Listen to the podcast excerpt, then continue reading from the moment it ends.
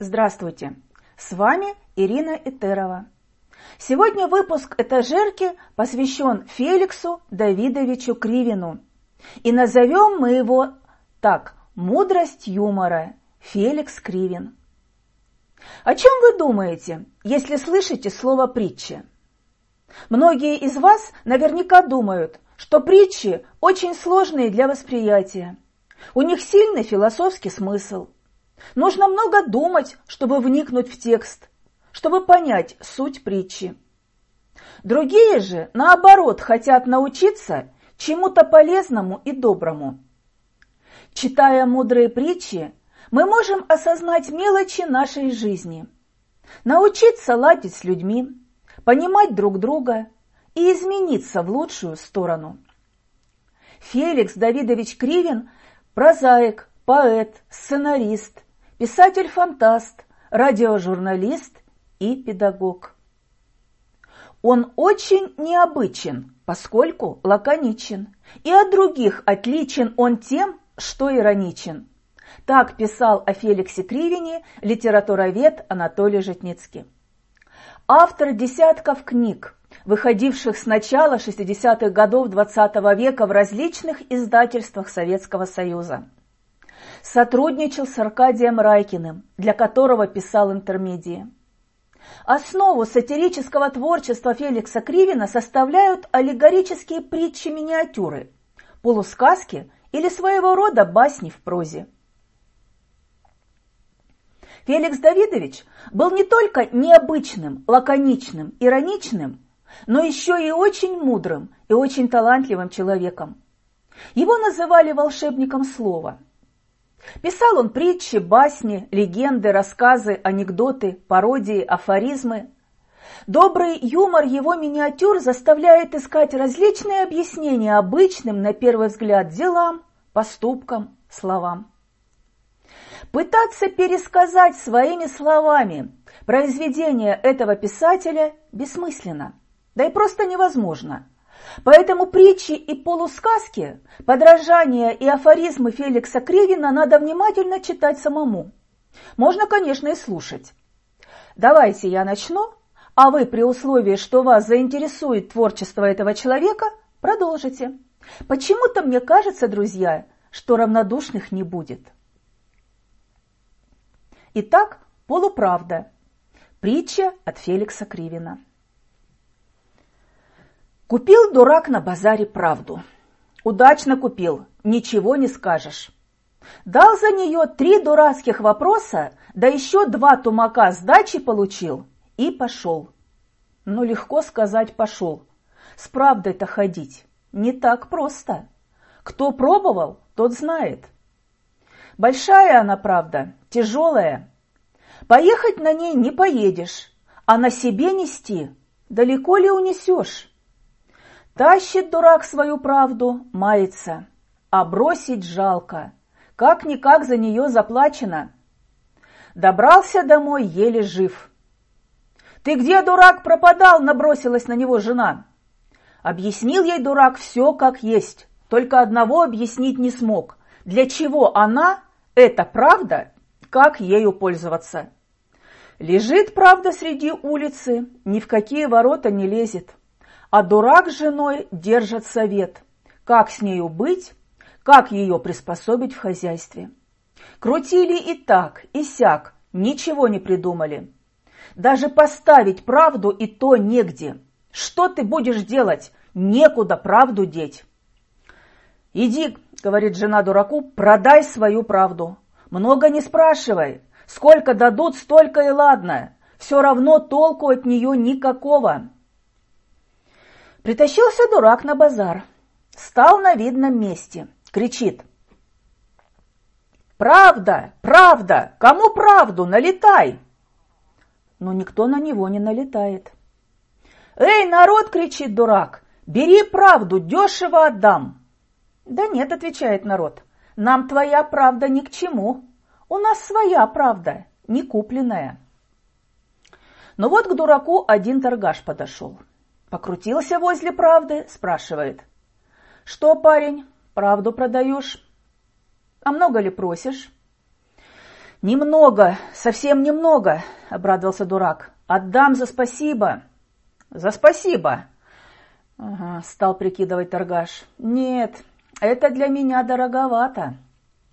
Но тут подоспел еще один торгаш и тоже стал прицениваться. Рядились они, рядились, и решили купить одну правду на двоих. На том и сошлись. Разрезали правду на две части. Получились две полуправды, каждая и полегче, и поудобнее, чем целая была. Такие полуправды просто загляденье. Идут торгаши по базару, и все им завидуют. А потом и другие торгаши, по их примеру, стали себе полуправды мастерить. Режут торгаши правду, полуправдой запасаются. Теперь им куда легче разговаривать между собой. Там, где надо было бы сказать «вы подлец», можно сказать «у вас трудный характер». Нахала можно назвать шалуном, обманщика – фантазером. И даже нашего дурака теперь никто дураком не назовет. О дураке скажут «человек по-своему мыслящий». Вот как режут правду. Замечательная притча. Согласны? А вот еще одна. О лесорубе, которому до всего было дело – В старину в одном городе люди потеряли улыбку. Уверяю вас, что это очень страшно, гораздо страшнее, чем кажется на первый взгляд. Никто не знал, откуда взялась эта загадочная болезнь, и местные светила науки изо дня в день изучали причины ее возникновения. «Очевидно, это что-то желудочное», — говорил доктор Касторка.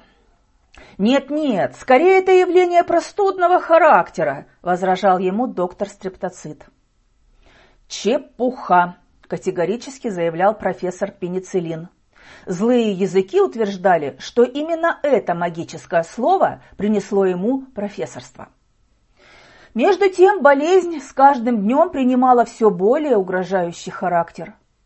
Люди забыли о весне, о солнце, о друзьях, и на улицах вместо приветливых и дружелюбных слов только и слышалось. «Не твое дело! Не суй свой нос! Иди своей дорогой!» И как раз в это трудное время с гор спустился молодой лесоруб. Подходя к городу, он увидел человека, который барахтался в реке, силясь выбраться на берег. «Тонешь?» – спросил лесоруб, собираясь броситься на помощь. «Не твое дело», – мрачно ответил утопающий и ушел под воду. Лесоруб больше не стал тратить время на разговоры, а бросился в реку и вытащил человека на берег. «Ты что же это сопротивляешься, когда тебя спасать хотят? Смотри, чудак, так и утонуть недолго!» «Да кто ж тебя знал, что ты всерьез спасать надумал? У нас это не принято!» Пожал плечами лесоруб и отправился в город. На одной из улиц дорогу ему преградила огромная толпа народа. В центре толпы маленький старичок трудился над опрокинутой телегой и никак не мог поставить ее на колеса. «Давай-ка, дед, вместе», — сказал лесоруб. «Одному-то тебе не под силу». «Не твое дело», — буркнул старик, не поднимая головы. «Ишь ты какой гордый!» — засмеялся лесоруб. «У меня сил-то побольше твоего». А вдвоем не справимся, люди помогут. Вон их сколько собралось тебе на подмогу. При этих словах толпа начала расходиться. Задним уйти было легко, а передним труднее, и они волей-неволей взялись помогать старику. Вскоре в городе только и разговоров было, что о молодом лесорубе. Говорили, что он во все вмешивается, о каждом хлопочет, что ему до всего дела – Сначала к этому отнеслись с улыбкой. Это была первая улыбка, появившаяся в городе за время эпидемии. А потом многие захотели составить лесорубу компанию, потому что он был очень веселый парень и делал интересное дело. Однажды утром профессор Пенициллин выглянул в окно, и слово «чепуха» застряло у него в горле. На улице он увидел сотни улыбающихся лиц. Однако борьба с эпидемией была в плане работы больницы на весь следующий год. Поэтому профессор решил закрыть глаза на факты.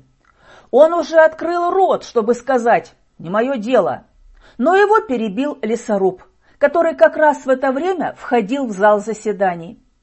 «Пожалуйста, профессор, не произносите этой фразы, ведь она и есть причина заболевания, которую вы так долго искали». Так кончилась эпидемия.